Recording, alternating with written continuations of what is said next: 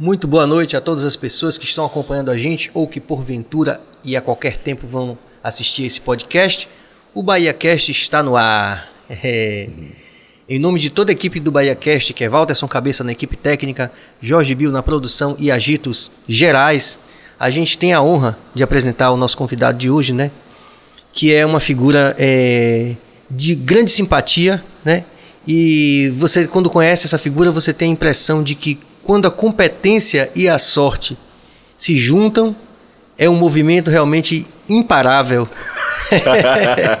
Nós estamos falando do cirurgião, professor, mestre, cirurgião dentista, o professor Enzo Querino. Opa, boa noite.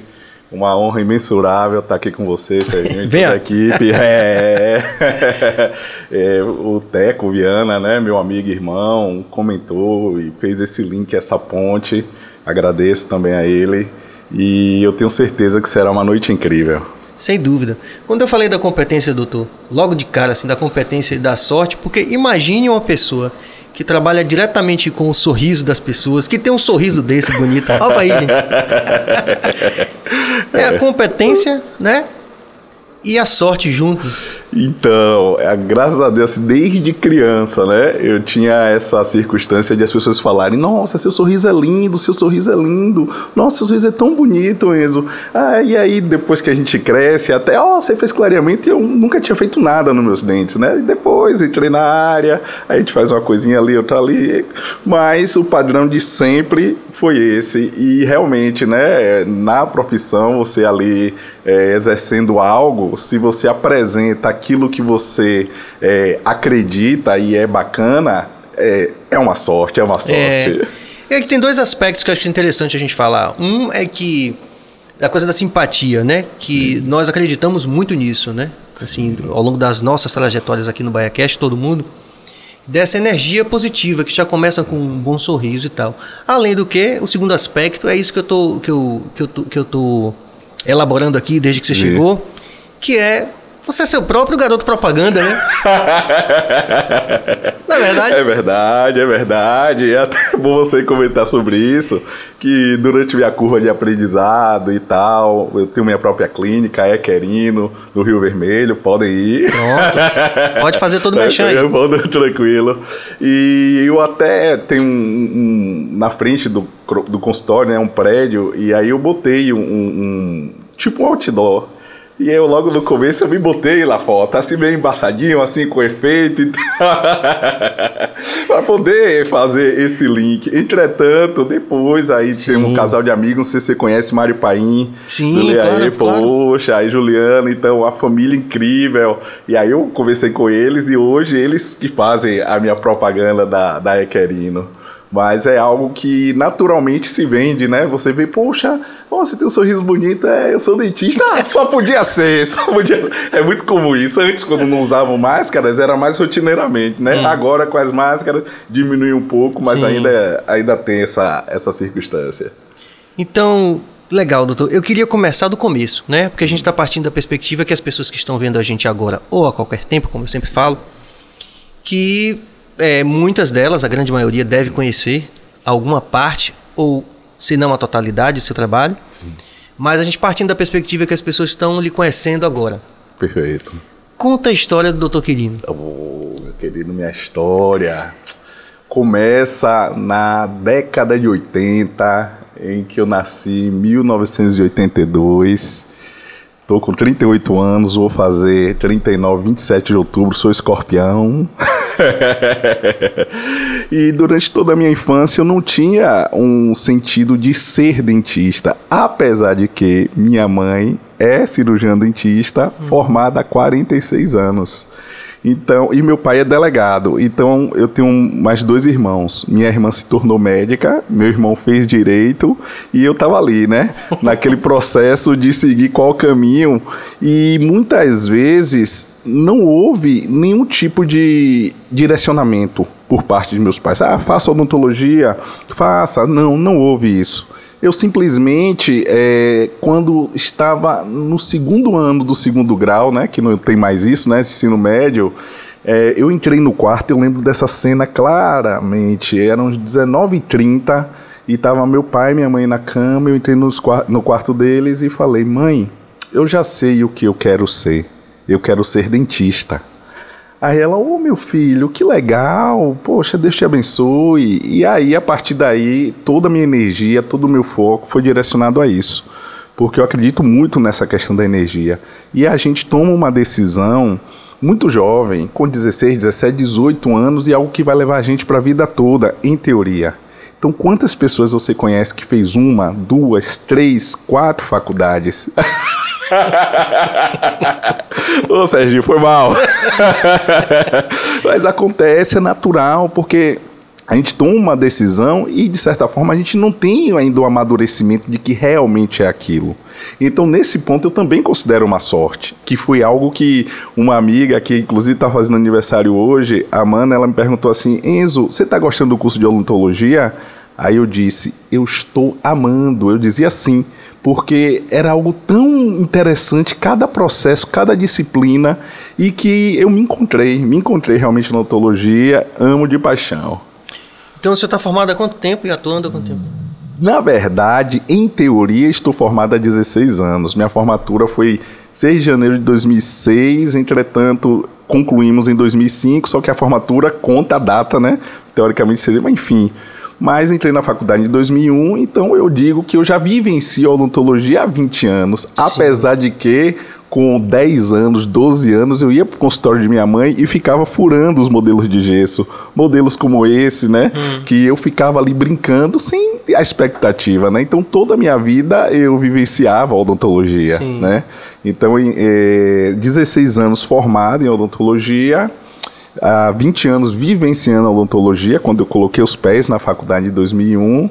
O minha especialização eu fiz em 2008, então já temos aí em torno de 2, 10, 13 anos, né, o tempo da, da conclusão, 10 anos mais ou menos, do mestrado 2011, concluímos 2013, 7, 8 anos do mestrado. Maravilha. É. E especializou exatamente em? Implantodontia, hum. implantes dentários. Fala que... um pouquinho, elabora pra gente, que a gente que não sabe. É, exato. O que é o implante dentário? Então você tem uma ausência dentária, né? Aqui eu não sei, puxa a câmera número 2. Acaba estar atento. Baixa seu aí, assim. Tá Temos aí, aqui até o modelo, trouxe, assim tá né? Exatamente como tá. Tá bom aí? É. Pronto. Então o que é que acontece? Aqui vocês podem observar uma ausência dentária. Então o implante que é constituído de titânio, ele simplesmente substitui a raiz dentária. E nesse processo, sobre esse implante você coloca o dente. Quando hum. você perde mais de dois elementos, três, às vezes as pessoas é muito comum. Perdeu dez dentes, acha que vai botar dez implantes. Perdeu três dentes, vai colocar três implantes. Não. Você pode colocar dois implantes e sobre os dois implantes você está colocando simplesmente três dentes, fazendo como se fosse uma ponte. Hum. Então é uma especialidade linda. É uma especialidade linda. Entretanto, eu tão apaixonado pela odontologia até no último semestre, um determinado professor, eu cheguei, professor, eu amo odontologia, eu amo fazer uma restauração, eu amo fazer uma cirurgia, uma extração. Eu amo o implante, eu amo a parte de ortodontia e normalmente dizem que a gente só pode exercer uma especialidade, que é muito comum. Não, só é implantodontista, não, só é ortodontista, não, só é endodontista que faz canal. Aí ele é, meu amigo, realmente é dessa maneira, porque você não vai conseguir adequar seus horários para fazer o todo o âmbito. Aí eu fiquei triste, né? Eu amo reabilitar, botar uma prótese, é uma das, um dos, uma das especialidades mais lindas. O paciente chega sem dente, você coloca o dente e ele sai ali feliz, podendo mastigar, se alimentar. Então eu não aceitei esse processo de chegar simplesmente dizer você não pode me especializei, fiz a implantodontia, mas no meu consultório continuei fazendo todas as demais especialidades, hum. exceto ortodontia até o ano de hoje, em que eu iniciei também a especialização em ortodontia. Daqui a dois, três anos serei especialista em ortodontia para dentes assim, tá vendo? Olha aqui, ó, tortinho, a gente poder alinhar, fazer todo o processo de movimentação adequada. Que maravilha. E, e aí veio o Master também, o mestrado também, que foi. É, exatamente. Então, na época da graduação, eu sempre gostava de apresentar. Então era grupo, aí não, vamos apresentar, vamos apresentar. Quem vai apresentar é Enzo. Aí eu ia lá, apresentava, fazia o PowerPoint desde o primeiro semestre. Desde o primeiro semestre. Não, quem é do grupo que vai apresentar é Enzo. Aí fui líder de turma desde a época do Salesiano, eu tinha já essa circunstância de estar tá ali, né? Eu gostava, sempre tenho essa. É, é uma, uma natural, natural. Sim. Então, é, o vice-presidente da, da, da turma para poder fazer a questão da organização da formatura. E o Maurício Barreto, na, no nono semestre, professor de implantodontia, me abraçou. Enzo, venha comigo. Aí eu fiz estágio com ele, fiz o processo de PEC, que é o Programa de Extensão Curricular lá na Baiana. Aí em 2008 eu ingressei na especialidade na Associação Brasileira de Odontologia, em que ele era o coordenador. E aí fui convidado para fazer parte do corpo clínico da especialização em plantodontia da Baiana, no qual fiquei 10 anos. Uhum. E a, todas as vezes que há oportunidade de estar ali podendo compartilhar o conhecimento, eu estou presente. E aí, nessa pandemia, houveram as oportunidades de é, fazer palestras para a universidade lá no Maringá, em Pernambuco, Rio Grande do Sul, Aracaju, então em vários estados, e eu, por gostar desse processo. Também faz parte da, do Centro Espírita Estrela Guia, uhum. em que eu uhum. sou coordenador das doutrinárias, que é essa parte de Sim. realmente falar, de, de falar palestra, de fazer palestra, de ministrar a palavra, e tudo isso é, favoreceu nesse âmbito em que oficialmente no mestrado eu ingressei em 2011. Mas antes disso eu já tinha essa vivência. Mas é interessante você ter o título, né? Porque você Sim. aprende mais, você consegue absorver mais. E aí, a partir desse momento, você consegue também compartilhar mais. Com certeza. Então o Master foi em? Exatamente. 2011 e terminei em 2013. E o tema foi? O meu tema foi avaliação do implante imediato. É, é, tanto o contexto da observação do paciente quanto da observação do profissional, porque o dentista ele faz um processo que acha extremamente lindo, maravilhoso, ou ao contrário, às vezes eu faço ali o dente, não achei tão legal. Entretanto, quando chegamos para o paciente, o que é que você achou? Nossa, que lindo, fantástico.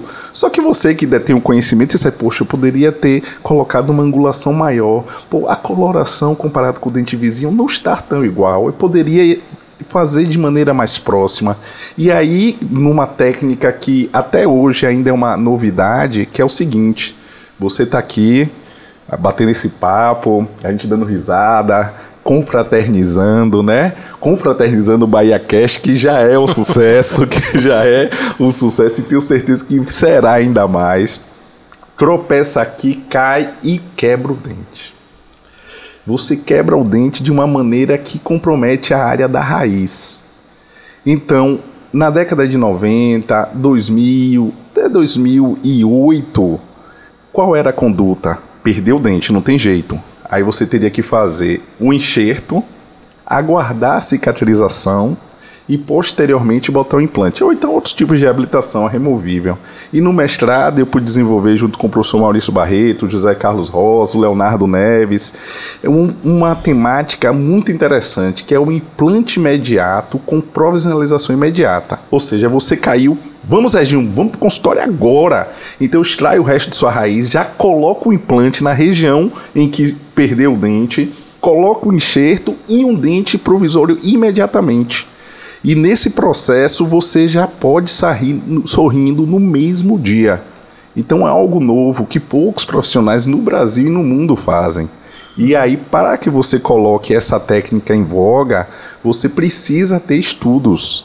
E aí a gente conseguiu uma publicação internacional, fui para Paris, na França, apresentamos junto com Ordina Miranda lá, o speaker, né, junto com Maurício, Leonardo, e foi muito interessante porque a gente estuda também o enxerto. Então a gente tira aqui, ó, lá de trás do tuber, coloca nessa região, aí depois que faz tudo isso que eu te falei, em resumo para todo mundo entender, compara, vem cá, profissional. Você achou bonito? Aí analisa o ângulo, a gengiva e tudo, e aí dá uma nota. E aí chega para o paciente com essa técnica. Uhum. O que é que você achou? E aí dá a nota. E graças a Deus a gente teve um equilíbrio, foi bem próximo tanto a avaliação do profissional quanto do paciente nesse tipo de circunstância. Foi o resultado que chegamos nessa temática da minha pesquisa. O ponto-chave, a técnica. Sim. Aí já vou fazer uma pergunta aqui que irremediavelmente é para a família toda. Minha esposa tá ali, Silvia.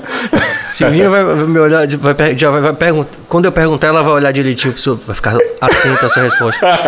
Vem cá, eu posso estar tá indo ali, que eu vou ali e volto. Isso é. significa que tem doutorado à vista? Pô, excelente pergunta. Porque, me permita elaborar. É, todos nós, né? O Brasil é um país que, é, a despeito de todo esforço de, de grandes pensadores em várias áreas do conhecimento, ainda estruturalmente ainda é difícil estudar. Né? Mesmo para um profissional bem sucedido como o senhor, que já uhum. tem. E até por isso também, porque o senhor já atua, tem família, então o tempo. É, por exemplo, meus, meus professores doutores, que acabei de fazer uma especialização, eles falam assim: estou entregando o doutorado, vou voltar a ter uma vida pessoal. né? É, é, difícil estudar no Brasil. É né? verdade. Mas tem doutorado à vista? Então, grande Serginho, esse processo da escolha, de você mergulhar, porque é um outro mundo. É um outro mundo, você sabe disso. Uhum. Você precisa de uma dedicação muito grande. E aí, a partir do momento que a gente coloca os pesos e as medidas, para mim, o que o doutorado em 2021 será relevante para os meus propósitos. Ao mesmo tempo que tudo em minha vida, principalmente nos últimos anos, eu tenho agido muito na racionalidade e ao mesmo tempo ao processo intuitivo. Então, se você pratica o bem, se você faz o bem, se você tem boas pessoas ao seu redor, é de bom tom seguir esses pensamentos. É de bom tom você seguir essas ideias. Ah, não, você anda na balbúrdia, bebendo, drogas e tal, e você tem algumas intuições de pensamento, não siga que você vai cair do cavalo, entendeu? E nesse âmbito. Frequência vibratória, né? É frequência A gente chega lá daqui a pouco. Vai chegar, chegaremos? que bom, fantástico. E aí, nesse ponto, parecia que era uma onda que tudo determinava e me direcionava ao não mestrado nesse momento, hum. mas sim à ortodontia. Então eram pacientes queridos que chegavam para mim e diziam: Doutor Enzo, você faz a, ortodontia? Eu não, eu não faço, mas eu tenho um amigo e irmão muito bom, doutor Anderson, que vai estar tá fazendo o seu processo e tal. Então caminhei muitos pacientes a ele, uma parceria de longa data também com o doutor Igor Azevedo. Então, é, eu simplesmente ouvia dizer: droga, queria tanto que você colocasse aparelho, porque eu só quero fazer com você. E aí não era um, eram dois. Aí eu recebi uma mensagem: Oi, doutor Enzo, tudo bom? É, você botou aparelho? Aí o terceiro e o quarto. Aí até conversei com o Anderson, que é meu irmão mesmo. Ele fez, ele foi meu aluno na especialização de plantodontia, ele é ortodontista. E ele me dizia: faça, rapaz, você vai gostar. E me deu algumas dicas. Ainda temos que nos encontrar para afinar mais outras ideias. E aí eu pesquisei, vi no Instituto Prime essa oportunidade, a equipe fantástica de professores com mestrado, com grande conhecimento. E eu, não, tem doutores, é, a professora Sil, por exemplo, extremamente dedicada. Então, naquele momento que eu li, eu, poxa, é isso que eu quero, sabe? Tudo é, ah, o tempo que vai começar é agora, vai. Então tudo direcionou, sabe aquela onda que vem e vá, meu filho, vá por esse caminho. Ah, mas você vai diminuir o tempo no consultório. Ah, você é um filho de quatro anos, você vai diminuir o tempo com seu filho. Tudo a gente tem os prós e contras e que chega ao fim, não é, não é algo eterno.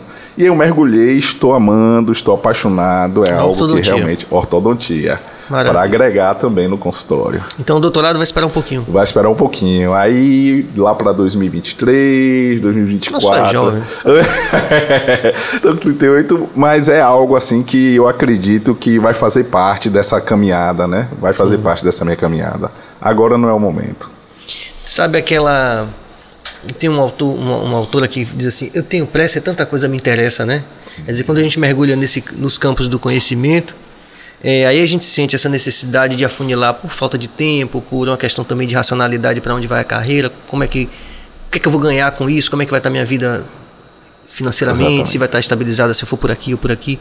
Então tem um pouco dessa imposição, né? Perfeito. De perfeito, continuar estudando, conseguir as titulações, essa coisa toda, né? Perfeito. Mas é difícil a gente é, conciliar isso com a família, com né, a vida pessoal de uma forma geral, né? Com a atenção com os filhos, como você colocou muito bem. Sim, absolutamente. Então vocês têm, vocês têm um menino de 4 anos. de quatro anos. É a maior alegria da minha Ah, vida. não tenho dúvida. É mesmo. Você tem filhos Eu também? tenho uma menina de 18 já. É mesmo? Oh, rapaz, você sabe então o que eu tô falando, porque um divisor de águas na minha vida. Sem dúvida. É algo assim que eu posso ficar aqui cinco horas falando. Cinco não. É algo que você sente como se seu coração estivesse fora do seu corpo, batendo e você abraça e beija com todo amor e carinho. É um sentimento que você nunca vai imaginar em sua vida. É algo imensurável. É o amor de Deus em sua vida, presente, agindo e sorrindo com você. Não adianta. Só quem é pai ou mãe sabe exatamente o que é esse amor. Então é algo que é muito, muito profundo, é algo que os nossos filhos têm a nossa semelhança. Assim como Deus coloca que Jesus Cristo é a sua semelhança. Então é uma maneira de a gente se aproximar mais de Deus. Eu acredito nisso. A partir do momento que a gente tem um filho, a gente está ali corroborando com muitos ensinamentos. Então é algo que. Ah, eu vou chorar, não dá pra... Eu vou chorar. Mas pode chorar também no podcast. É. Vocês que estão vendo a gente, vocês deem like no nosso canal, comentem, vocês podem fazer qualquer pergunta para o professor Enzo que está aqui. É, a conversa já começou realmente numa energia que a gente preza muito, energia muito positiva, Sim, né? Isso é bom. importante, falando de coisas do bem, coisas positivas, de crescer na vida, de estudar, buscar as oportunidades. Então, se inscreva no nosso canal, deem um clique lá no sino para também receber as notificações todas as vezes que a gente postar e à medida que os podcasts vão dia a dia chegando no nosso canal. E é isso, fortaleçam porque o BahiaCast está só começando, mas está começando com gol de gás, né? É, com certeza. Então é isso. É essa, a energia é essa. Mas teve uma coisa que o senhor falou que eu também pude ver, né? Assim, olhando na, na- nos seus posts e tal. Primeiro, a quantidade de seguidores Sim, sim. expressiva, né? Que é sem dúvida uma, uma prova de que aquilo que está colocado ali, né? E a sua trajetória é relevante, né? Para o senhor, para a família e para quem tem a oportunidade de, de, de conviver, né? Tanto Perfeito. pessoalmente como profissionalmente. É, mas tem uma coisa interessante que o senhor já tocou aqui que eu queria, queria saber. E que ela pauta, na verdade, da minha perspectiva, tudo que o senhor fala. Que é a questão da religiosidade Perfeito. né? O senhor tem uma, uma- um exercício de religiosidade. Queria que o senhor falasse sobre isso. Como é? Ah, sim, sim, sim. É, então, meu pai, ele era evangélico, né? Da, do segmento batista. Minha mãe, em teoria, católica. E durante toda a minha vida eu estudei em escola católica, no Salesiano, Sim. né? Lá da primeira série, 5, 6 anos de idade até 17 anos. E eu não fui batizado quando eu nasci. Até por causa desse processo de meu pai, né? Sim. Que os evangélicos no Batista, fui batizado quando eu tinha 12 anos de idade.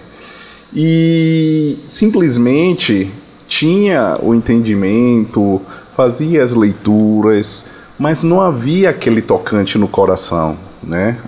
Você imaginar que a partir do momento que você vive, que você morre e você vai aguardar o período do dia do julgamento em que Jesus Cristo vai voltar e aí vão julgar. Você que não foi bom vai para o inferno, vai arder no fogo do inferno para sempre, sem nenhuma chance de redimir. E você que foi bom, você vai para o paraíso, em resumo, né? Tocar harpa, né? Então isso não era claro para mim. Poxa, e os processos das pessoas que nascem já doentes, né? Que possuem é, é, doenças terríveis, de sofrimentos inigualáveis. Ah, não, aí em outras filosofias, né? É o pecado original em que você está pagando porque alguém que fez por você, você não teve culpa nenhuma. Eu, então não conseguia ter aquela percepção do tocante. Até que minha irmã, através do contato com o espiritismo kardecista, levou o evangelho no lar para casa. E aí eu comecei a fazer a leitura do Allan Kardec, né? O, o, os cinco livros que fazem a base do espiritismo kardecista, né? O céu e o inferno, o livro dos espíritos, é, o evangelho, o evangelho segundo o espiritismo, a Gênese e você o, o, o, livro dos espíritos em que você tem a, a, essência, a sua origem, né, o seu início, o que é o espiritismo e o livro dos médios, né, que seriam esses cinco, mas ainda existem mais outros póstumos, mas esses cinco são os principais. É, eu pude me encantar. Eu pude me encantar principalmente ao processo de entender que o bem é que vale. A prática do amor é que vale. Você ter uma religião é completamente irrelevante. Apenas você pode ter um instrumento para se aproximar dos ensinamentos do Cristo. Apenas você pode utilizar como, como uma arma de você ter um maior conforto em certos entendimentos quando o ente querido que se vai. É você compreender de que ele simplesmente não acabou, não virou pó. E está assim em pensamento contigo. E que logo mais, porque a encarnação são segundos, diante de tantos processos que nós viveremos, será encontrado novamente. Então, é a maior acalento em que você pode ter a fé no futuro. A partir do momento em que você simplesmente compreende que não é apenas um ponto único essa, esse, isso que a gente está vivendo, essa conversa que a gente está tendo, essas relações que nós temos hoje na nossa vida não são únicas. Ah, e se acaba? Não. Se estende. Se, se estende por outros amores, outros vínculos. Então, é complexo. Não dá simplesmente para a gente é, tentar conversar e jamais tentar convencer ninguém a nada. Jamais, jamais nunca foi a filosofia, nunca foi o pensamento do espiritismo kardecista. De chegar, não, seja não, de forma alguma. Você não precisa ser nada. Se você simplesmente praticar o bem, seguir os ensinamentos do Cristo, ter amor ao próximo, é mais do que suficiente. Muito mais do que suficiente. Não, legal. é, falar sobre só para contextualizar, meu pai era kardecista, né? Sim. Então eu fui criado num ambiente em que tinha tudo isso. Sim. Eu achei interessante você falar quando você fala do católico que a gente, a gente, pensa, a gente pensa sobre o todo brasileiro pensa sobre o católico brasileiro, tem os praticantes, lógico, Sim. mas tem aqueles, a grande maioria que fala assim, eu sou católico porque a herança católica é, é, é. é só uma é só um crachá, digamos, Isso, que não pratica nada, não está ligado a nenhum processo dentro da igreja católica, né, de enfim, qualquer dos processos que sejam uhum. mais atuantes, vamos dizer assim. Sim, sim. Mas eu fui criado no ambiente kardecista também compreendo perfeitamente tudo isso que o senhor colocou. Mas o senhor tocou numa coisa interessante, que é a questão da prática. Uhum. Né? Porque hoje em dia a gente está vivendo uma intolerância religiosa muito grande. Né? Uhum. E que está de alguma forma também ligada. A gente sempre que fala sobre essas questões com muito cuidado, com muito respeito. Sim, né? Com certeza, Porque a gente não. não cabe a gente julgar, como você falou, né? A gente não quer convencer ninguém. Sim. Mas é fato de que a gente está vendo no mundo todo um certo acirramento que é de intolerância religiosa que de alguma forma tem uma interseção com uma intolerância política que nós estamos vivendo no Brasil e também fora do Brasil. Perfeito. Né? Por exemplo, o Talibã voltou ao poder ontem no Afeganistão. Nossa, né? Quer dizer, e, e, por mais que a gente respeite né, a religião do Islã e tudo, há uma preocupação muito grande das pessoas em relação à violação dos direitos humanos e toda aquela coisa do fundamentalismo religioso que tem certos precedentes. Né? Não podemos generalizar nunca, como o senhor colocou. Sim. Mas a gente tem você vê nas redes sociais que existe uma preocupação com essa coisa da retomada do Talibã. Sim. Até um líder chegou e falou assim: Não, quem se ocidentalizou, a gente vai ter que matar. Nossa. Cheguei a ouvir isso, enfim. Mas voltando aqui para o nosso universo mais particular, que é a Bahia, né? Que é uma terra onde a espiritualidade é algo que aflora de maneira muito mais proeminente do que qualquer outro lugar do mundo. Sim, com certeza. Né? É, e também por conta dessa herança das religiões de matriz africana, né? A gente tem experimentado uma intolerância religiosa que preocupa muita gente. Eu estou nessa bancada, também estou super preocupado. Mas o senhor falou algo interessante que aproxima as pessoas de um diálogo, independente de quem está vendo, ouvindo a gente, ser católico ou ser evangélico, que é a prática do bem. Essa coisa de se despir da, do crachá, Sim. né? Ou da, ou da farda, do uniforme, da, da, da capa, e partir para uma perspectiva mais. É, tem uma palavra pragmática, né? Do dia a dia, né? De você é, praticar o bem. Perfeito. Né? perfeito. Quer dizer, é uma, eu conheço bem as comunidades kardecistas e todas são muito baseadas nisso, independente da questão de, de acreditar mais ou menos, mas existe uma prática. Exatamente. Você acredita que o caminho é essa prática do bem para a gente chegar numa espécie de talvez de condição ecumênica, de pensar menos em crachá? Com absoluta certeza, Serginho. Porque o que toda essa discussão ela é extremamente complexa. Sim. Por quê? Porque as mentes humanas muitas vezes possuem ideias tão fechadas, tão é, pequenas, até desculpa dizer assim, que a gente não deve julgar nada, mas a partir do momento que você dizer assim, ah, quem é do espiritismo kardecista é do satanás, quem é do candomblé é satanás, ah, quem não for de tal religião vai morrer no fogo do inferno, quem for católico vai morrer no fogo do inferno, porque você tem que aceitar Jesus, você tem que ser dessa religião, que senão... Então, assim, existem processos que às vezes não há nem a possibilidade de haver o diálogo. E aí precisa ter a capacidade intelectiva de poder separar isso. Não dá para você querer bater de frente em todo o processo que você vê uma rede social, algumas manifestações absurdas, ultrajantes. Ah, mas a gente tem que lutar, porque lutar com inteligência, né? Às vezes não vale você dar um murro em ponta de faca, e aí precisa saber quais são essas lutas em que eu vou derramar todo o meu corpo e minha alma para poder estar ali vencendo.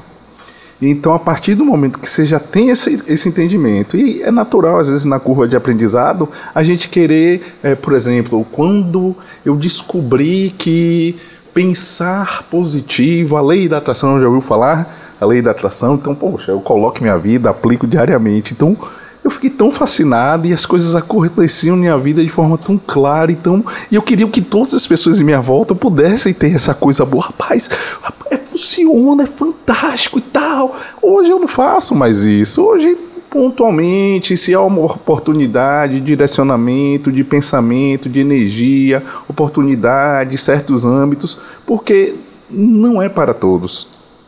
Então, em resumo, sim, a prática do bem fica acima de qualquer coisa. Acima, ou melhor, ao lado dessa prática do bem, temos que adicionar o processo da caridade, que é o partir do momento que você pratica esse ato. Ah, mas eu não tenho dinheiro, eu não tenho como ajudar. Mas em quem disse que eu estou falando de dinheiro? Às vezes, uma conversa, um diálogo, você escutar o outro, você falar uma palavra para o outro, salvam vidas. Então é um processo, poxa, fiquei tão feliz de ter falado com você. Isso aí vale mais do que eu ter dado 10 mil reais para a pessoa, entendeu? Então, tipo, você pode ali ter ajudado, você pode ter aquele processo de.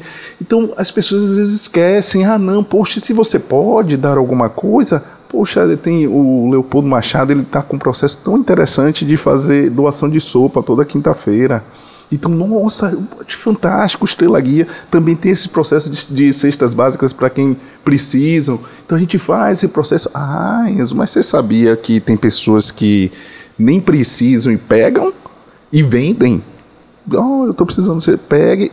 Eu fiquei sabendo ontem, numa reunião que eu tive com o grupo né, de coordenadores. Então existe isso, então até mesmo ali no processo. Então não é uma coisa simples. Então a gente coloca do lado você a praticar o bem, a caridade e o amor ao próximo. Você pega essa tríade e segue em sua vida independente de qualquer coisa. Ah, eu tive um processo que o meu pai morreu. Puxa, eu estou sentindo tanta dor, tanto sofrimento. Inclusive, eu quero tirar minha própria vida por causa disso. Então, aí você às vezes tem uma oportunidade de inserir alguns tipos de conhecimento, oportunidade de se conversar, de se direcionar, de se entender que não, mas morreu, mas não acabou. Calma, você acha que vai ficar como se ele vê agora você tirando sua própria vida? Você acha que você vai encontrar com ele? Não. Pelo contrário, você ainda vai ficar mais distante porque a, a, a, questão energética da energia da vibração vai ser diferente. Vocês não vão nem poder se encontrar. Então, às vezes as pessoas pensam isso. Ah, eu simplesmente fui traído, eu fui traída, ai, eu perdi tudo, minha empresa faliu, eu não tenho nem dar de alimentos para os meus filhos. Você viu o processo do elevador Lacerda? Uhum. É... Então, assim, é rotina. Só que há um processo em que a própria comunidade jornalística, junto com a comunidade médica, não compartilha essas informações para que não seja de incentivo.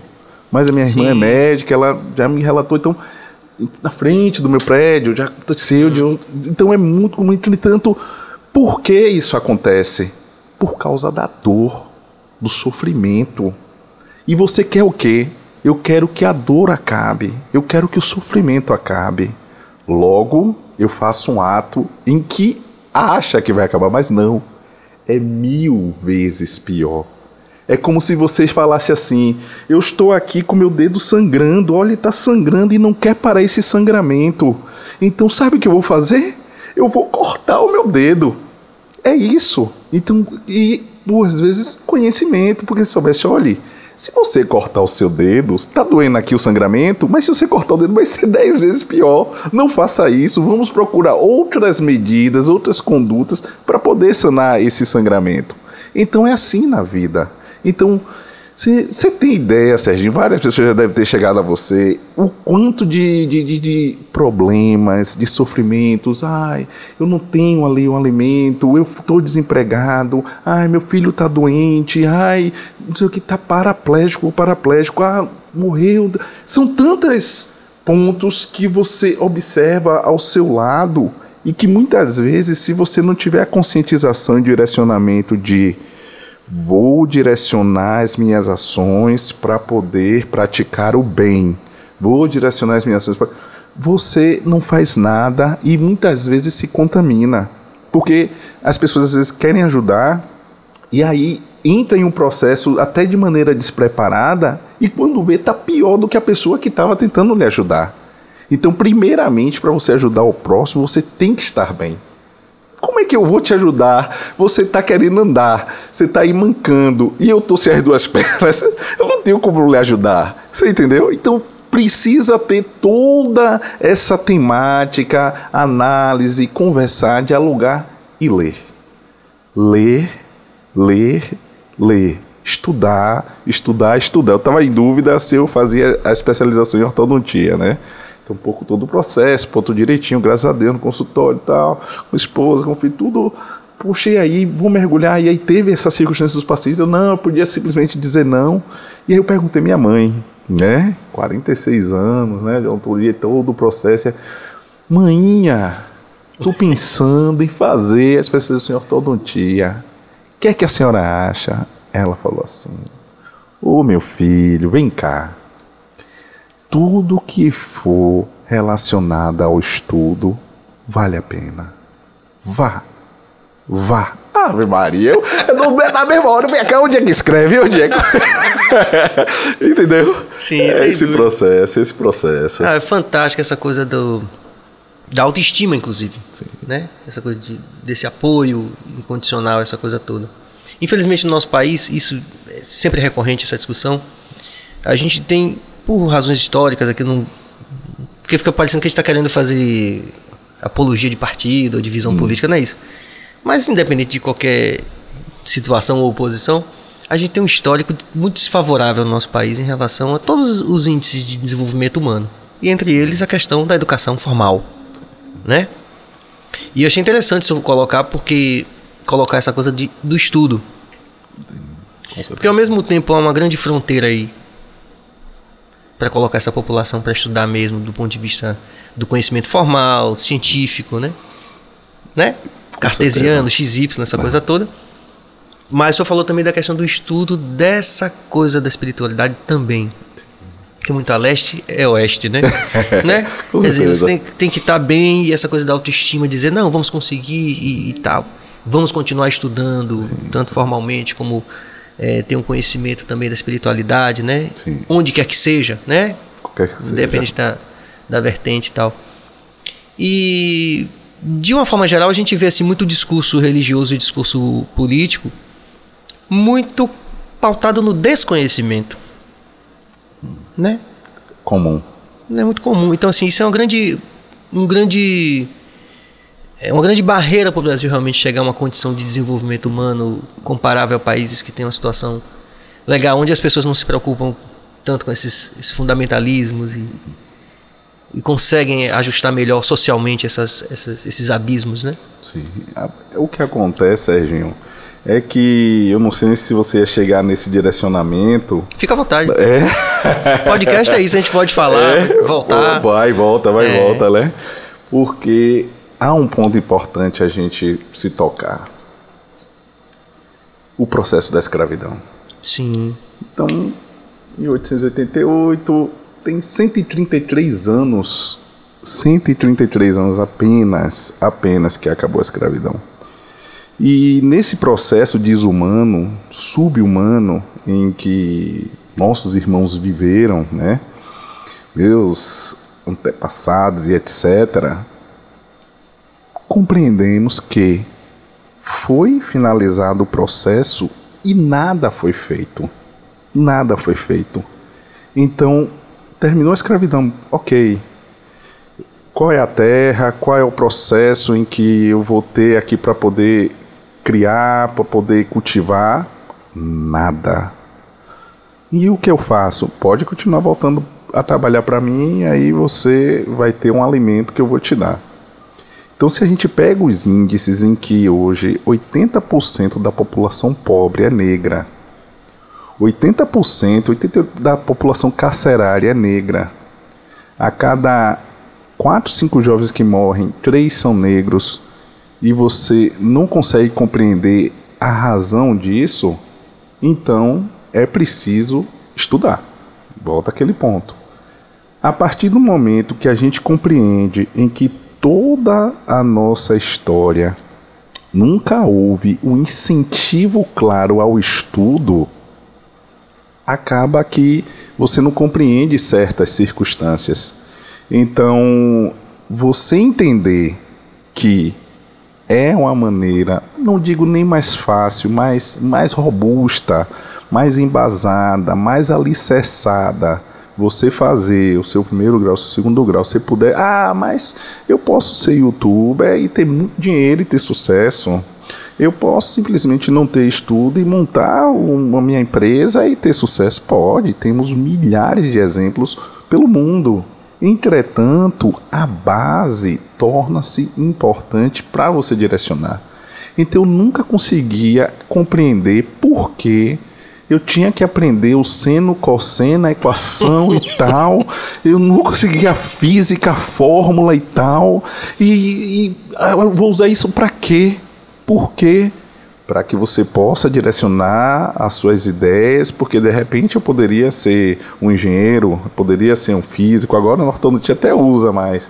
Então, vários pontos acabam se encaixando.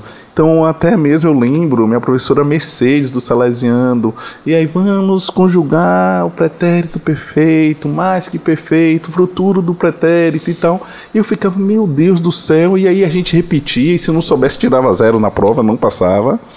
E a importância disso hoje, porque aí você lê um texto, você está escrevendo, você automaticamente está ali. Não, às vezes tem até uma palavra, não, não tem sentido aqui não. Aí vou dar uma estudada, ah, sim. Porque você acaba aprendendo, você acaba trabalhando os seus neurônios. Então tudo tem um porquê, não é aleatório.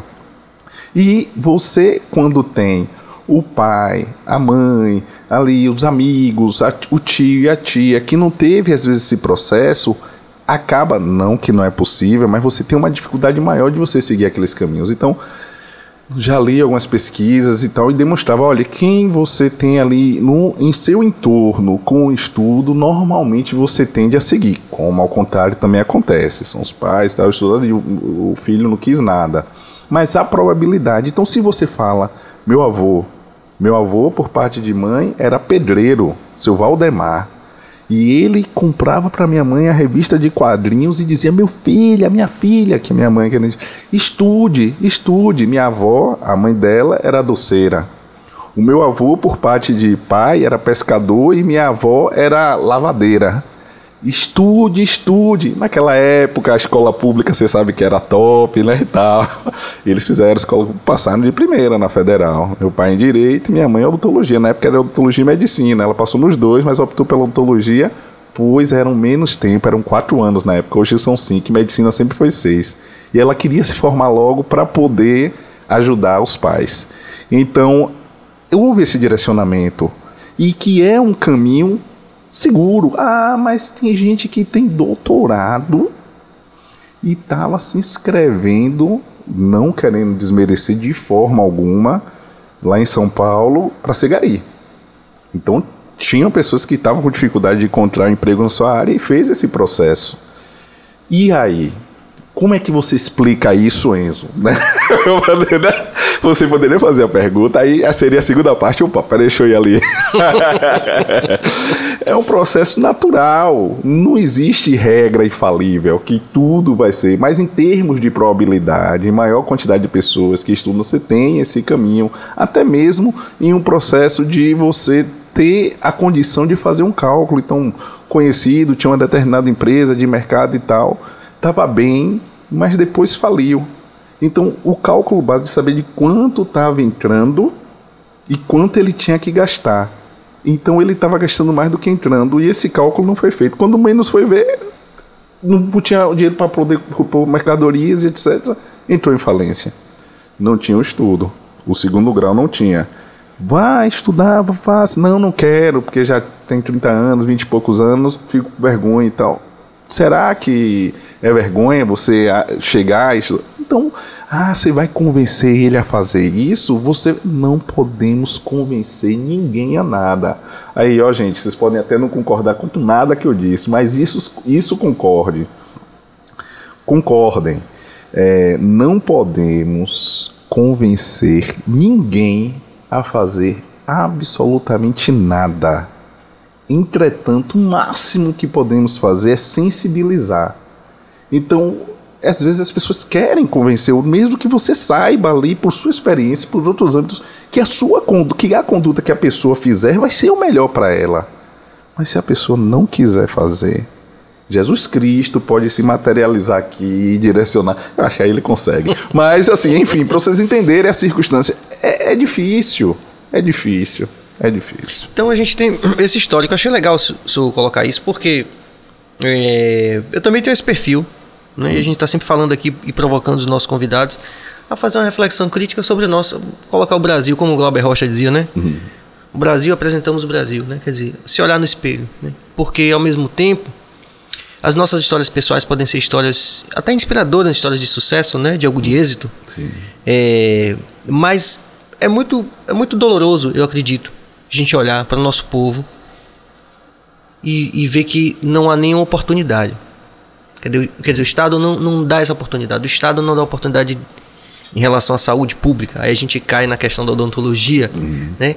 Que aí eu vou chegar para perguntar isso daqui a pouco. A gente não tem acesso à educação pública, não tem acesso a de qualidade, não Sim. tem acesso a saúde pública de qualidade e não tem acesso à segurança pública de qualidade. Né?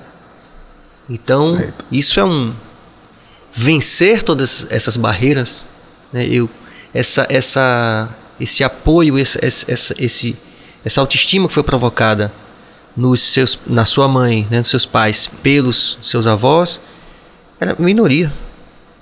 O que a gente ouvia, eu sou de uma, de uma família muito humilde, né? E o que a gente ouvia era quem se forma é filho de rico. Né? Porque aí um em mil conseguem furar todas as estatísticas e conseguem. No meu caso, por exemplo, foi isso. Na minha época, inclusive, nem existia cotas. É. Né? Não existia cota. Então eu não tinha. Eu acho que as cotas são uma reflexão interessante Sim. do ponto de vista da, da quebra dessa reprodução das desigualdades históricas. Sim. Mas eu não. Nem, na, na minha época eu não, também não tinha, que sou mais velho. um ano, um ano, um ano. e. Mas assim, é importante a gente fazer essas reflexões. Eu acredito né, que pessoas que são. É, que têm muitos seguidores, como o senhor tem, e as pessoas que estão passando por aqui, produzir essa reflexão no povo baiano, inclusive. Né, porque nós temos indicativos muito particulares. Sim. E as mais das vezes indicativos piores do que a média nacional em muitos desses aspectos que a gente tocou aqui, né? De educação, essa coisa toda. Mas aí eu vou chegar nessa nesse para voltar aqui para os brinquedinhos aqui que você, você trouxe Não, aí. À vontade. E nesse sentido, né, da, da saúde pública, né, o, o, o, acesso a um tratamento odontológico de qualidade também é, é igualmente difícil, é mais difícil? Como é que, como é que a odontologia está é, comparativamente em relação ao resto de toda a saúde pública? Tem avanços? O que, é que o senhor, tem algum projeto que o senhor gostaria de falar? O que certo. Que... Grande Serginho, é uma excelente pergunta, principalmente pelo fato de que hoje no Brasil 50% da população não escova os dentes. Não escova os dentes. Dados do IBGE 2019, posso estar tá retificando só o ano. Uhum. Hum, é, temos mais de 2 milhões de desdentados totais, sem nenhum dente. Inválidos orais, pode-se dizer assim. Existe um processo de consciência, educação básica e informação. Hum. Porque até um amigo, desculpa, um amigo é, médico, grande Ângelo Espósito, ele outro dia postei um caso, um caso bem complexo, o paciente tinha deficiências nos dentes, e aí depois fez a reabilitação, ele, pô, rapaz, como é que pôde, chegou ao estado e tal. Então às vezes a gente não sabe a história pregressa, né? As condições financeiras, que ele juntou sete anos para poder ir lá e já me conhecia, não, só quero tratar com ele, e agora eu tenho dinheiro, posso ir lá tratar ah, olha só, meu querido, você precisa escovar os dentes dessa maneira, três vezes ao dia, tem que passar o fio dentro. Ah, é, doutor. Então eu tenho centenas, nesses, nessa curva de 20 anos, centenas de pacientes que eu cheguei a falar essa frase acima de 40, 50 anos. Acima de 30, tem, tem mais jovens também que eu falo essa frase. Uma das condutas comuns que eu faço é traga a sua escova, traga a sua escova no consultório. É porque o tratamento dentário começa pela escova. Eu vou chegar à sua hum. pergunta, não estou fugindo, não, não viu? Da saúde pública, tô, tô aqui. Continue. E aí eu vou lá, escova os dentes aqui para mim. Aí a pessoa escova. Tá, tá, tá, tá, tá, tá. Isso aí, pronto, terminei, doutor. É assim que eu faço todo dia. Quantos anos você tem? 53, outra 60, outra 31. Ah, hum você está há 60 anos escovando os dentes errado.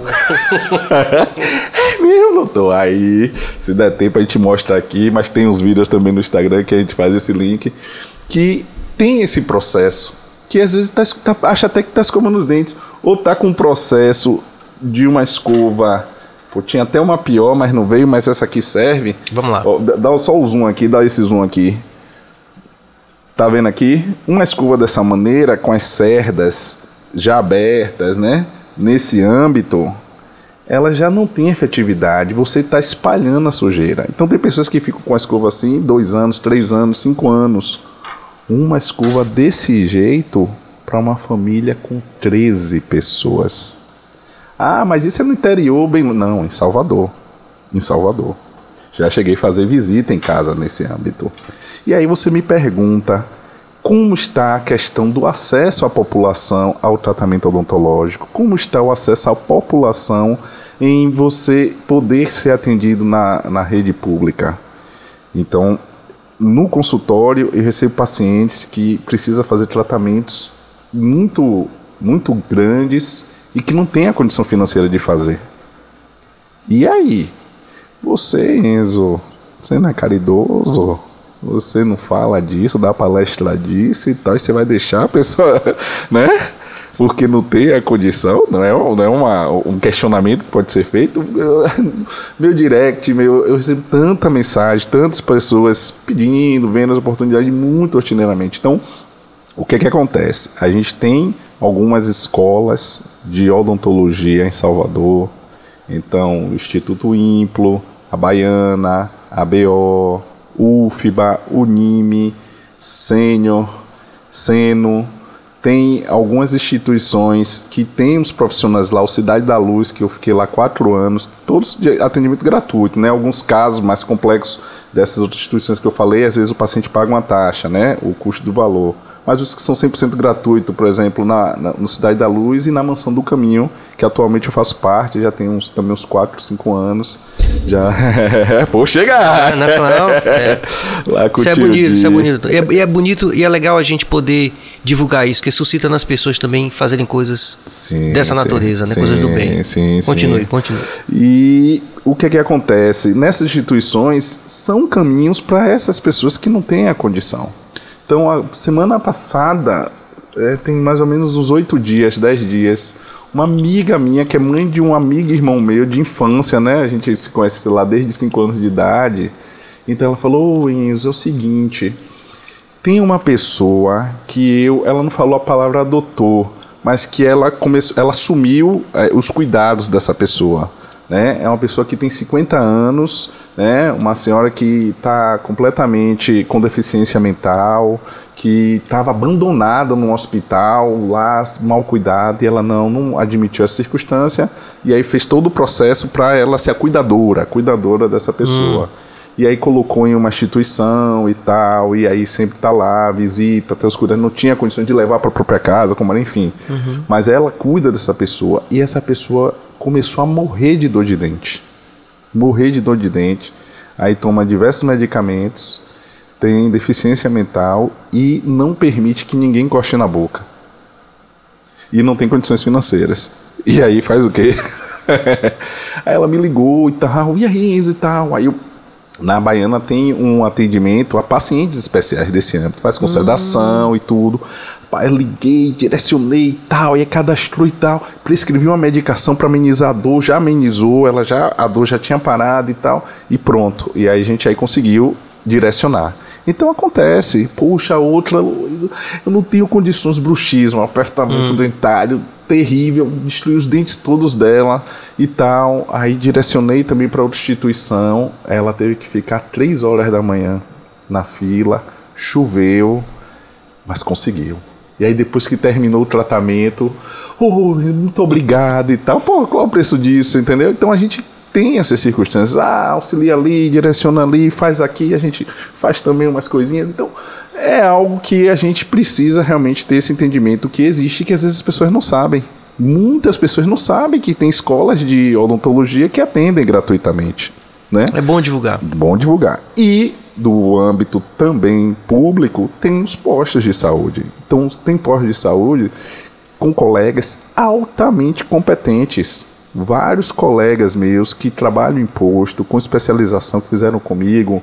O mesmo, o Francis Cassa, ele trabalha num posto em que ele atende essas pessoas que não têm é, condições de realizar um determinado procedimento então a gente sabe que às vezes tem profissionais bons também fazendo certas circunstâncias. Uhum. Ao mesmo tempo que tudo, absolutamente tudo tem um caminho. É mesmo, tudo tem um caminho. Agora é preciso ter fé e correr atrás. Porque não adianta também, ah, a necessidade, estou lá deitado assistindo sessão da tarde ou chorar para sempre, não imaginando que existe um caminho melhor, um final feliz. Tem que correr atrás, tem que procurar, liga para um. Ah, não, eu ligar não vou pedir, não. Não vai pedir, mas a única, a única coisa que pode acontecer é ouvir um não. Mas você também não está com a necessidade? Tenho, mas eu fico com vergonha. A gente tem que respeitar o processo da. Mas você precisa estar tá direcionando, é preciso chegar lá, não, vamos, como é, como não é. E aí a gente segue em frente. Com certeza. É bom a gente falar dessas coisas, né? Porque às vezes a pessoa realmente não tem em plena sociedade da informação, mas a pessoa não tem essa informação, né? Sim, sim. Quanto mais divulgar, melhor. Porque já que as oportunidades não são ainda tão igualitárias como a gente gostaria que fossem, né? Sim, com certeza. O que a gente puder fazer também, né? Com certeza. Eu acho que é importante essa atuação. Como tem atuação também, doutor, queria que o senhor comentasse, que você sabe disso. Aí já partindo um pouco talvez para uma. Eu não gosto de usar a palavra militância, Sim. porque eu resolvi comigo mesmo que a palavra civilância é mais apropriada. que é uma, um trabalho voluntário que as pessoas fazem em diversas áreas. Por exemplo, você tem Steve Bico, por exemplo, Sim. né? que atende um perfil de alunos justamente para tentar é, mudar essa lógica excludente da sociedade, né? de dar oportunidade a alunos que vêm de, de classes mais favorecidas e que aí tem uma interseção maior que a gente chama de eminentemente pobre, eminentemente negro, né? Sim, sim. Aí eu tenho esse amigo que fala assim, eu sou afro-indígena, porque não podem esquecer da gente também, que tem várias gradações na história, Sim, né? sim, que é o tudo. Prince Adamo, que já teve aqui também. Então ele disse que a, a- a moça do, do lado fazendo o cadastro dele, você é o quê? Eu sou afro-indígena, mas não tem aqui, então a senhora vai botar de caneta que eu sou, que eu sou afro-indígena. Tá certo, Enfim, tá certo. tem várias é, iniciativas, né? E hoje, com essa perspectiva da internet, acho que suscitar isso nas pessoas que estão vendo ou que vão ver depois, é sempre legal, porque a informação vai correndo e de repente a gente tem mais oportunidade. Que, por exemplo, eu não tive acesso a muitas coisas que tem hoje, como o senhor também não. Sim, né? com certeza. Para estudar, para ir às vezes no, na Baiana, como você falou, tem lá um É. atendimento ou na, na, na Cidade da Luz, né? E todas es- essas instâncias que o senhor colocou aqui. É, é, acho que é sempre importante a gente poder fortalecer esse tipo de informação, né? Do bem, Sim, né? sim, com certeza. Foi mais que senhor trouxe pra cá pra gente ver. Ah, rapaz, eu trouxe aí uns modelinhos, porque a gente precisa compreender que muitas vezes alguns detalhes Sim. podem fazer a diferença. Queremos saber todos, vá, fica à Querem vontade fazer-. É mesmo? Pois bem, o Eu tô primeiro... comendo jujuba aqui, mas eu prometo depois eu escovo o dente. Você sabia que a jujuba é um dos alimentos com maior índice, com alto índice cariogênico, que É é, o processo de. É, por quê? Eu sou igual ao Ronald Reagan, adoro jujuba. Mas se você escova os dentes depois, show de bola. Mas você já percebeu que, tipo, quando você come, fica grudado assim no céu da boca? Então é esse o processo, que ali é- aí é pura glicose, puro açúcar. Então ele fica ali grudado, aí você dorme sem escovar os dentes. Aí pronto. Que já vai a primeira dica. Tem três que escovar os dentes três vezes ao dia. De manhã, após o café da manhã, de tarde, após o almoço e de noite, depois Antes de da dormir. janta, antes de dormir. Ah, mas se eu pudesse escolher só um horário para escovar, o ideal são os três. Mas só um. Qual o mais importante? À noite. Por quê? Porque quando estamos dormindo, o alimento, ele não tem o processo de a gente estar falando. Porque eu estou falando aqui, a salivação está agindo aqui na boca. Então, as moléculas, bactérias, os restos alimentares, eles acabam se descolando. Quando você está dormindo, não. Cria um ambiente perfeito para as bactérias poderem estar agindo e fazer a destruição da- do esmalte dentina até comprometer a estrutura pulpar. Esse é o primeiro ponto. O segundo ponto é a escova que a gente já deu uma adiantada. Se vocês estiverem com a escova dessa maneira, vejam aqui, vejam aqui vocês podem estar trocando porque ah, e quanto tempo? Em média, em teoria, três meses, mas às vezes menos de dois meses você pode já ter esse processo ou simplesmente ou haver uma uma, uma demora maior, mais do que três meses, suas cerdas não estarem abertas, você pode continuar com a mesma escova. E outra circunstância também é se você estiver colocando muita força. Então, muita força para escovar não é ideal. Nem muita força e nem pouca força. Tem que ser moderado. Então, o ideal é que as cerdas sejam retas, a cabeça da escova seja pequena e pode ser levemente angulada, para que você possa ter uma eficiência maior na escovação, além de serem macias, né? Então, vocês podem estar iniciando esse processo fazendo a escovação de cima para baixo. Vou pegar até essa, essa dente aqui que está com os dentes fechadinhos. De cima para baixo, os de cima. Tá bem focado? Ficou legal? E os de baixo, de baixo para cima, certo? Entretanto, você tem a mesma efetividade se você fizer a higienização em círculos. Entretanto, algo muito importante e que eu digo, viu? Na faculdade não era uma coisa rotineira que eu via, não, mas minha mãe sempre batia isso na, tela, na tecla comigo. Meu filho, não escove só os dentes, escovem também as gengivas. Então é extremamente importante não se limitar a fazer a higienização somente nos dentes, estender o movimento pegando no dentes e na gengiva, nos dentes e nas gengivas, porque você vai conseguir obter um maior êxito do ponto de vista de massagear a gengiva e ter também a manutenção da higiene, porque a gente às vezes só pensa em cárie, cárie, cárie, mas tem um outro processo chamado doença periodontal, aquelas manchinhas, aquelas tártaros, aquelas placas que ficam nos dentes, são chamados de cálculos dentários, antigamente chamava de tártaro. Tende a aderir bastante nessa região aqui, ó, embaixo da língua. As pessoas pensam, poxa, mas eu estou vendo que nem outras áreas não tem, e nessa eu tenho mais. Por quê? Porque a gente tem uma glândula sublingual que libera muito cálcio, e nessa glândula sublingual faz com que tenha um acúmulo maior de tártaro nessa região. Após fazer essa primeira etapa, de cima para baixo, de baixo para cima, em todas as regiões do lado de fora, ou em círculo, que inclusive eu prefiro, tá? Pegando nos dentes e na gengiva. A segunda etapa seriam as partes em que a gente morde. Ah, posso fazer de indo e voltando? Pode. E na frente? Pode, doutor Enzo, fazer desse jeito? Não. E é o que a maioria das pessoas fazem, escovar os dentes de maneira indo e voltando. Porque dessa maneira você vai estar tá espalhando a placa e aí muitas vezes ela penetra nas regiões de suco gengival. Por isso que é importante em círculos ou de cima para baixo. Agora, em cima dos dentes, você pode estar tá indo e voltando, do outro lado indo e voltando, em cima indo e voltando, do outro lado indo e voltando. E a terceira etapa é realizar a escovação como se você estivesse varrendo ou penteando o cabelo. Eu não posso, né? Pentear o cabelo. não, não pode, né? Mas não pode. Não posso nem dar esse exemplo, né? Eu falo varrendo, varrendo, varrendo. Em uma direção, tá vendo os dentes de cima? Você vem todo esse processo como se estivesse varrendo e os de baixo enfatizando principalmente essa área que tende a acumular mais tártaro, mais Por causa cálculo. Da, da glândula é, sublingual. Da glândula sublingual. Pô, nota 10. Tá aprendendo, tá Esse é o processo. E aí, meus queridos, existem também a circunstância da língua. Ah, eu escovo a língua com o quê? Ah, atrás das curvas tem esse limpador. Pode utilizar? Pode. Eu posso escovar com a escova? Pode.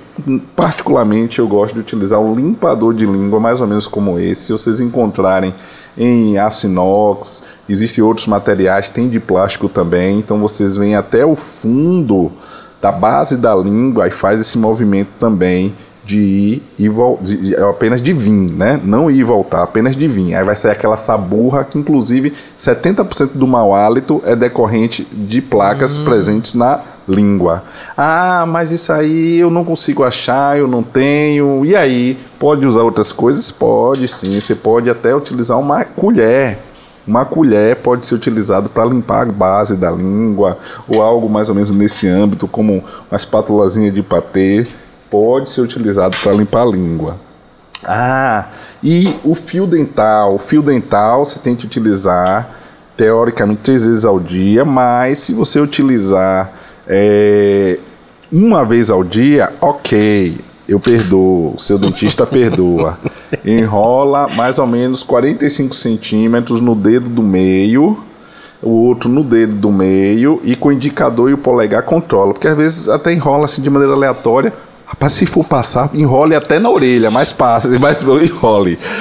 Agora, na teoria, da maneira ideal, é você enrolar no dedo do meio um pouco, no outro dedo do meio você enrola mais e com o indicador e o polegar você, ó, guia, faz esse processo. E aí, como é que vai ser feita a utilização do fio dental? É importante estar tá fazendo uso, vou pegar até esse modelo daqui, que tem uma consistência de gesso maior, Vê se ficou lá, já baguncei todo o podcast aqui, né? Pô, rapaz, aquele tá tranquilo. doutor Enzo veio aqui, rapaz, ele bagunçou a mesa toda, a gente arrumou todo bonitinho os livros, ele tá jogou assim pra cima e tal. É porque é um caos organizado, é tá um caos certo. organizado.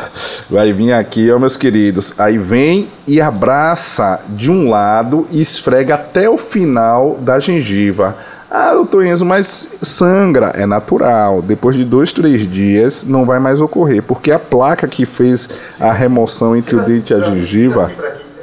Sua mão tá bem na frente. Tá bem na frente, né? Isso. Ah. Só, só vamos fazer.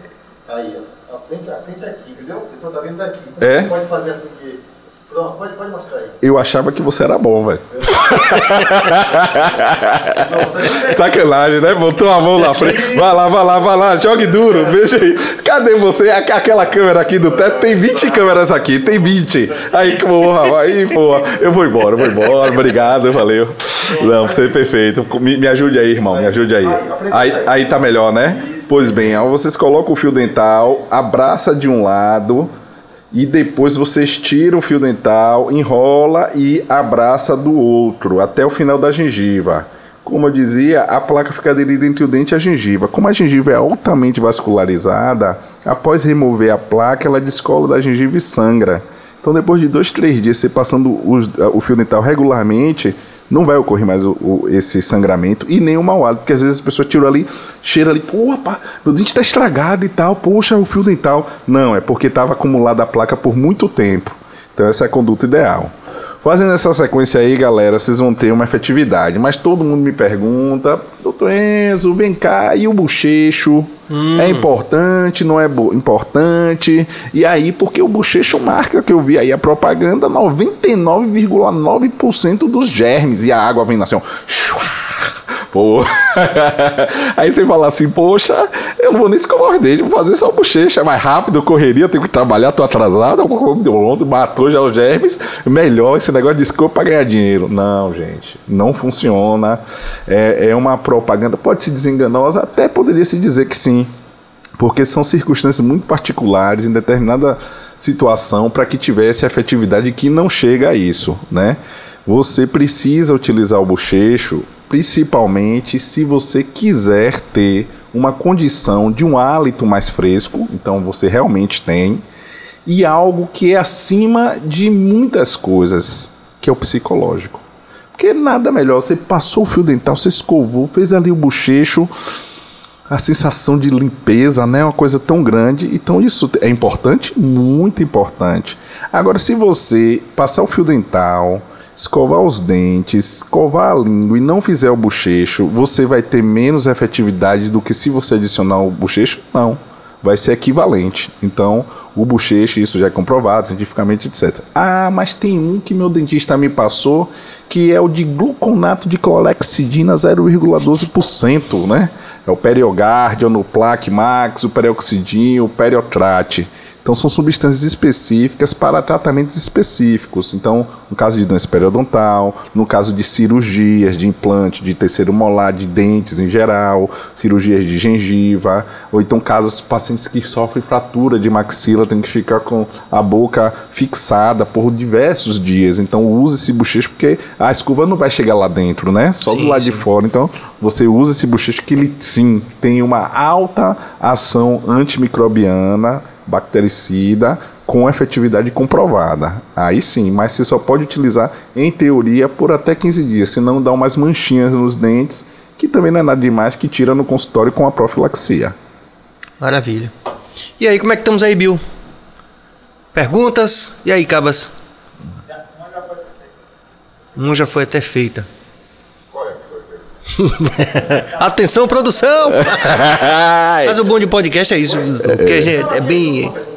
É ah, tá de baixo chega o rango, às vezes rola um rango aqui. É tipo, mesmo? É, coisa tipo, boa, coisa boa. Foi respondida que era com relação à limpeza bucal baiana. Pronto. E a, e a outra polêmica. Então, aproveitando o break água aqui. Mineral ou água da torneira? O, qual o quê? Água mineral ou água da torneira? Boa pergunta, boa pergunta. Ó, uma coisa relacionada à água extremamente só, só importante. Então, re responde, é, repetindo a pergunta aqui, bem direta até do, da produção aqui de bio. Água mineral ou água da torneira? Boa hum. pergunta. O que que acontece? É, a gente sempre faz um preâmbulo, né? Fica à vontade. Um Fica à vontade. Década de 80, existia um índice de cárie muito alto no Brasil. Ainda tem, mas era muito alto. E 70, 80. E aí, o que é que alguns estudos observaram? Vamos fluoretar as águas, ou seja, nas águas de abastecimento de todo o Brasil, tá lá. Vamos colocar uma concentração de flúor que teria que ser bem específica e não é, às vezes tem uma variação de determinada região, para que possa reduzir esse índice de cárie. Foi um sucesso. Foi um sucesso. Ou seja, todas as vezes que a gente bebe a água seja aí a gente vê a questão a torneira filtrada ou a torneira torneiral? Aí diz que do, do encanamento direto copo. Aí a gente tem a questão realmente de aqui no Brasil não ter é, uma sanitização, uma higienização adequada de nossos fornecedores de água, de nossos tanques. Então não é indicado beber água da torneira. Isso independente de odontologia, não é indicado. A gente vai para para França, a gente vai para os Estados Unidos, a gente vai. Aí vocês veem no filme, né, no seriado, né? Ele, Era ele é, bebe, bebe, bebe. Tive oportunidade de ir pros dois e realmente é assim mesmo. É interessante. Às vezes assim na fonte, assim na rua, eles pegam e bebem assim. Então a gente não pode estar fazendo uso de água é, da torneira por esse âmbito. Do ponto de vista odontológico, essas são é, fluoretadas, tanto as minerais quanto a de abastecimento, que é passado pelo filtro e perfeito. Depois que o governo instituiu isso, que é algo que é aplicado todos esses anos, houve essa redução, porque os pacientes eles tinham as cáries que surgiram de forma muito recorrente e a, a demanda era muito maior do que o posto poderia atender. E a partir do momento que houve a redução através dessa fluoretação, aí havia muitos pacientes que a gente dizia que estavam com cáries cronificadas ou abertas, que não estavam ativas, mas precisavam de um tratamento restaurador.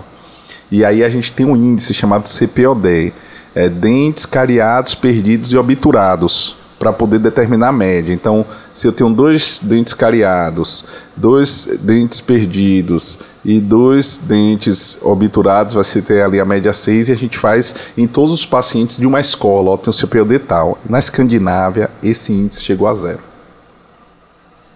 Então, lá nas Europas e tal, eles conseguiram reduzir esse índice a zero. E aqui no Brasil, há pouco tempo, o índice demonstra que 50% não escova os dentes. Então, tem essa dificuldade que vai para o que a gente iniciou a conversa da educação. É um processo que realmente abrange em todas as áreas. Ah, se a gente for falar na circunstância financeira, pô, a mesma coisa.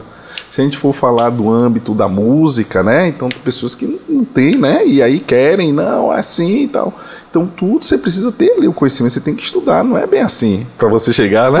Aí agora, inclusive, eu gostaria de uma pausa e fazer aqui um podcast com o Serginho. Seja bem-vindo, Serginho. Tudo bom, meu querido? Você está aqui no BahiaCast e eu queria te entrevistar aqui para que você falasse sobre a música. Ah, mas é, é, De uma forma geral, a gente identifica em todas as áreas isso mesmo, né? Sim. A falta de educação formal. Eu tenho esses colegas, por exemplo, que vieram dos Estados Unidos, daqui a pouco a gente vai falar sobre sua experiência fora do Brasil, mas que fala, ó, na Universidade da Flórida se estuda música brasileira.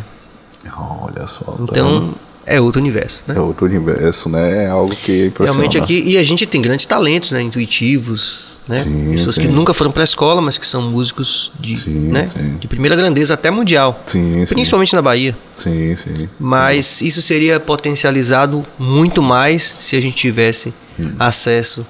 E imaginar os que se perdem, né? é, sem O que dúvida. a gente nem sabe. Que, nossa, aí quando vai lá, né? Dependendo do que você acredite, né? né, Eu, rapaz, ali era um gênio, mas não teve oportunidade, ó, pra ir perdeu, ó. É. Isso é muito doloroso, né? Porque a gente vê Oh. vários casos de poderiam nos- é, nos- agora mesmo nas Olimpíadas a gente viu pessoas que, né, que que fazem um treinamento totalmente improvisado, né? E que, e que se a gente tivesse talvez um olhar assim mais como estado mesmo, né? Sim, sim, sim. Volto a dizer que não, é não é um comentário necessariamente partidário.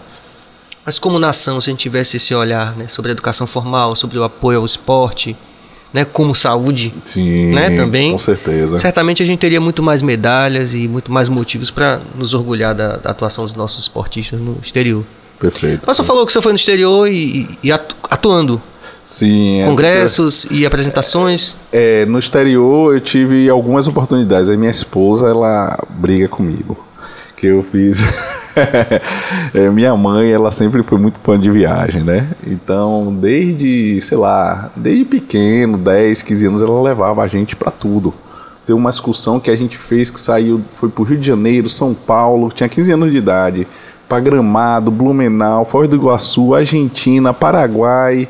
A gente rodou o Brasil todo e ainda pegou esses dois países com 15 anos de idade. Aí quando ela fala, ah, não sei o que, eu sei, ah, eu, é, eu já fui com minha mãe. Ah, você vem cá, você não dizer, foi tudo com sua mãe, foi, foi tudo com sua mãe.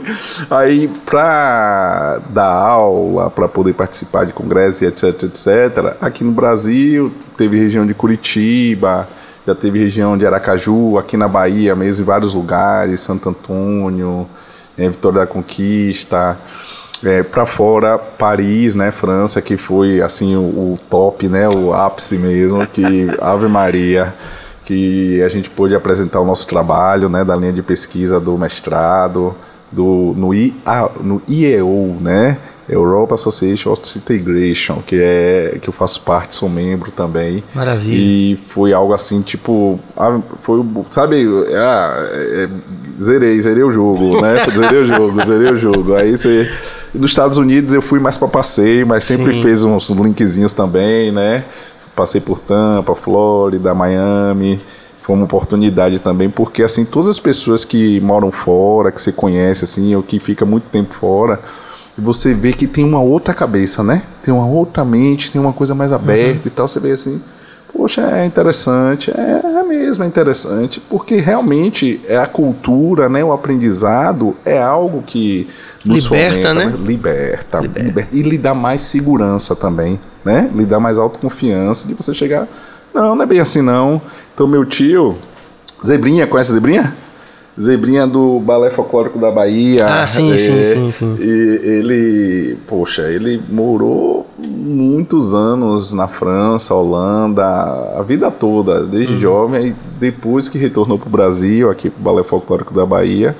E a mente dele, os ensinamentos, tudo que ele me passou, tudo que ele me ensina, tudo que ele educa, não só a mim, como diversas outras pessoas que ele forma, como Lázaro Ramos, que foi praticamente um filho, é um filho para ele, que ele pôde estar ali inserindo no balé folclórico, no, no bando Teatro Lodum, desculpa, e, e ele hoje tem todo esse sucesso. que é referência, coisa- né? referência, atualmente carismático, competentíssimo, inteligente. Então, é algo que você traz e agrega, né? Você traz e agrega. Então, tudo, como minha mãe disse, né? É o estudo, é o conhecimento, vale, vale a pena.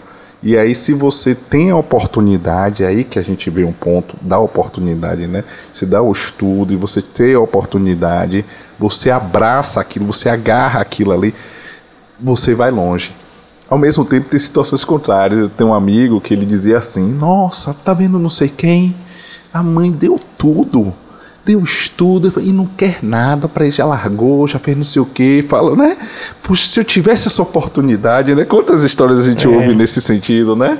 Se eu tivesse uma oportunidade, é verdade, talvez se ele realmente tivesse a oportunidade, então, mas você vai julgar? Não, não julgueis, não julgueis, a gente possa, inclusive, praticar indulgência. Não, rapaz.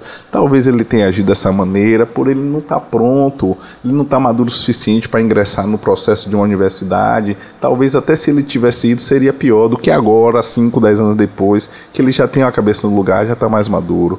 Então tudo a gente tem que praticar indulgência. Indulgência. Ah, o que é indulgência? É você relevar aquilo de mal que a pessoa faz e enaltecer os pontos positivos. Se a gente conseguir fazer essa linha, essa prática, não, não foi bem assim, não, mas fez, não, não sei o que, tentou ver o lado dele, talvez não tenha sido exatamente desse ponto. Ah, mas você já viu como ele é inteligente para agir tal e tal e tal ponto? Ah, mas é, tem que ver se realmente ele estava bem, talvez não, tá- não tivesse bem. Então, vamos, então são várias circunstâncias que a gente pode tentar. Ah, mas você está. Não, estou sendo sincero, não é você falar de maneira falsa também, não, não é inventar mentira. Não, mas não sei. tem que ser baseado no princípio da verdade que eu aprendi, que eu aprendi com o Maurição. Você sempre tem que ter sua vida baseada no princípio da verdade. Maravilha, doutor. E aí, temos mais interação aí, Bill? Como é que tá aí, cabeça? Vá vendo aí. Pronto. É isso aí. Você que está acompanhando aqui o BaiaCast é, ao vivo ou que vai ver porventura a qualquer tempo depois, inscreva-se no nosso canal, ative o sino para você receber a notificação todas as vezes que a gente postar um vídeo. Deem like, likes no plural e comments também. Comments no, no plural também. E é isso, a gente vai aqui seguindo a nossa mandala. Só falou de empatia aí agora, né? A empatia que tá faltando muito do brasileiro agora, né? Sim, de verdade. E essa indulgência, né? Quer dizer, essa. essa é, e essa coisa de cada um completar sua mandala que é diferente, né? Sim. Então, às vezes alguém precisa de uma mandala mais longa para poder entender aquela mesma coisa que outra pessoa entendeu, enfim, Sim. mais facilmente. Sim. Mas a empatia. A gente sai dessa sem empatia, doutor?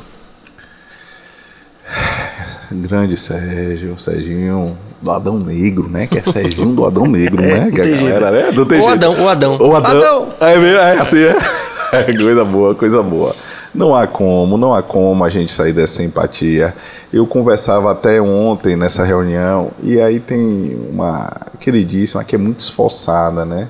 Lá no direcionamento do parte da, do financeiro e de também é, auxiliar em outros pontos de mantimentos. Só que a forma com que coloca. Então, Sérgio, aqui o livro. Pô, pode bater não, né? Tá Esse boa. livro aqui. Não, não, pô, que não sei o que, não sei o que e tal. E você, não sei o que. Às vezes você até quer ajudar, mas. Vai com aquela energia, apesar ser, ser claramente. Então aí você já dá uma. Agora, pô, grande Serginho, e aí, meu querido, como é que você está? Sua noite tá boa? Tá direitinho mesmo? E a filhota de 18 anos? Tá sussa? Coisa boa, hein? Rapaz, é o seguinte, esse livro aqui, eu queria que você, se possível, se não for possível, eu vou entender e até vou lhe pedir desculpa. Você poder colocar ali pro seu irmão aqui, Porra, você vai chegar assim. é ou não é? O livro aí, rapaz, tem que botar, porque não pode ficar aí, porque o ângulo é ali. Eu já falei pra você duas vezes que tem que ser. Você entende? Então, todo esse processo da empatia, da manseitude, da benevolência, da, da, da calma, tudo isso tem que ser aplicado em todos os âmbitos, em todas as eleições, porque você simplesmente vai obter mais êxito. Vai obter mais êxito. Não tem, é uma coisa natural. Você mesmo percebeu aí. Você faria como? Você, É.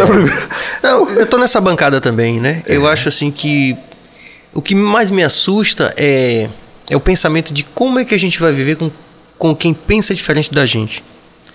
Se cria nesse momento uma expectativa de que nós somos os bons e que, e que os outros são os vilões, né?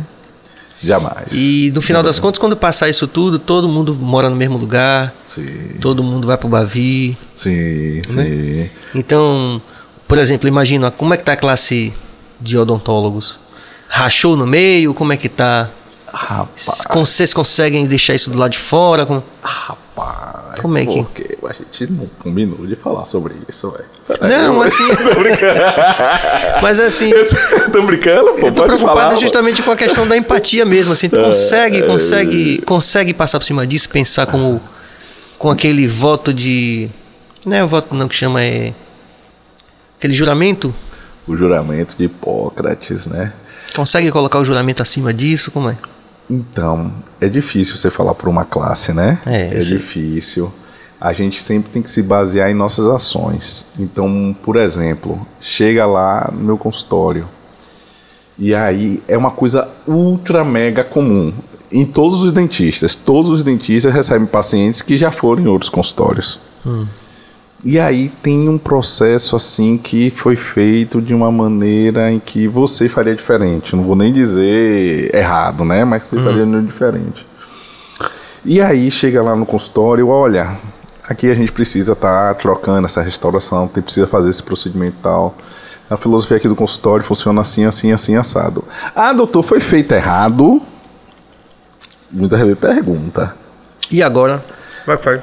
Jamais falei nenhum paciente foi feito errado. Não, foi errado. Eu, rapaz, eu não sei as condições que o colega se encontrava na hora que foi feito o procedimento. Não sei que tem quanto tempo, não sei quanto tempo que foi isso aí, não sei exatamente, não posso estar afirmando isso. Afim, a filosofia daqui do consultório é assim, assim, assim, assim, assado. Aí o paciente compreende.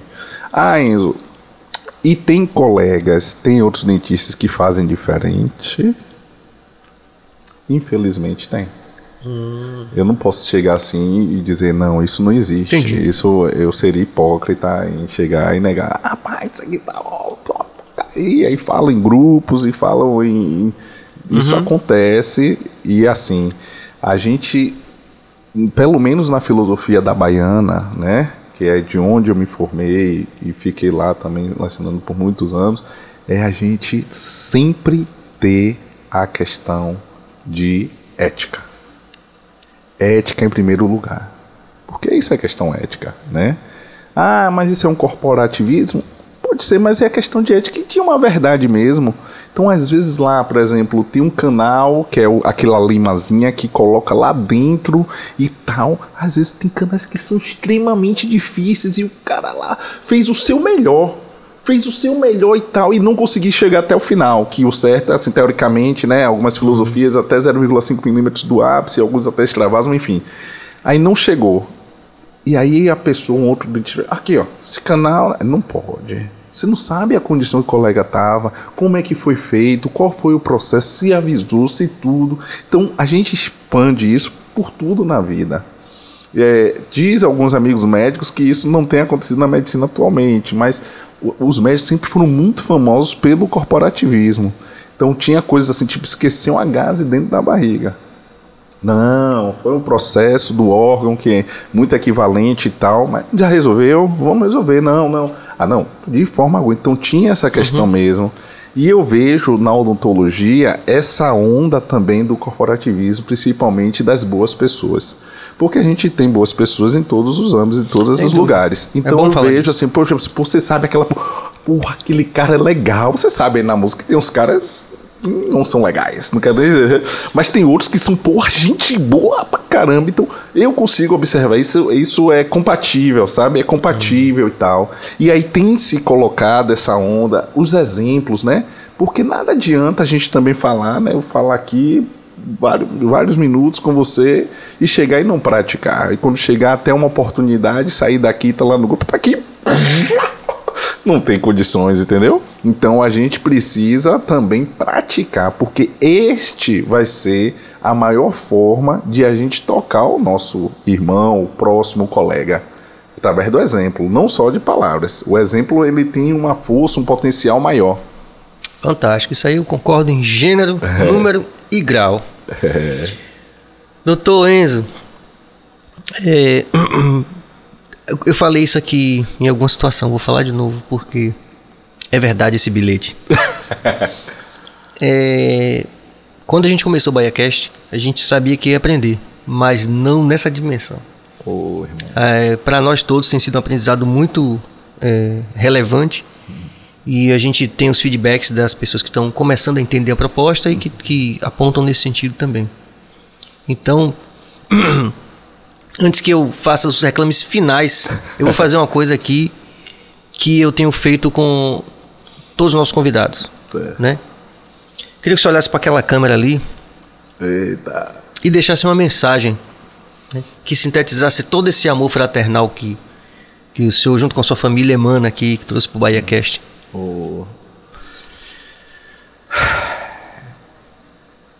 A fé, o amor, a caridade, benevolência, todas essas ações, todos esses pensamentos e todas essas energias direcionadas para o bem. A partir daí, sempre, sempre poderemos subir mais um degrauzinho da curva de aprendizado, porque se tivermos o amor como base tudo em nossa vida, seja na odontologia, na escovação, no exemplo, no direcionamento do ensino, do amor, dos processos de desigualdade para a igualdade e o equilíbrio, para os processos de entendimento, nosso irmão que não coloca muitas vezes um pensamento que não são condizentes com os nossos, entretanto, teremos uma paciência, uma parcimônia de poder agir de maneira perene, amorosa, a compreendê-lo, dar as mãos e seguir em frente. é. Cabra é bom, viu?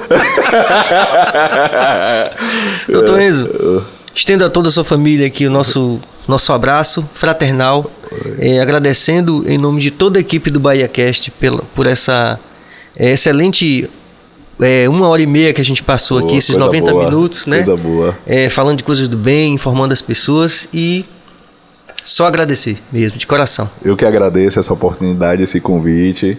Estamos aí sempre que precisar, em qualquer circunstância. Qualquer circunstância. Valeu. Irmandade selada, selada. Muito obrigado. Valeu. É isso aí, rapaziada. Esse foi o BaiaCast. Amanhã a gente vai estar com o Djalma Luz também, falando sobre toda a sua experiência como compositor, como artista, cantor. Vai ter música também. Vai ter muitos casos engraçados. Vai falar das composições gravadas por artistas é, de renome no nosso país, né? É, vai falar da música do Nat Roots, que acabou de ser gravada pelo Nat Roots. E a gente vai ter na quinta a rapaziada do Roça Sound de Feira de Santana. Muito importante para a gente ter também essa representação de lá, que a gente sabe, conhece bem da qual é, das áreas lá, né, não, Bill? Então, é isso aí. A gente agradece aí a atenção de vocês. Curtam, compartilhem, inscrevam-se no nosso canal e amanhã a gente está aqui de volta ao vivo às 18 horas. Paz e luz. Valeu. Tamo junto.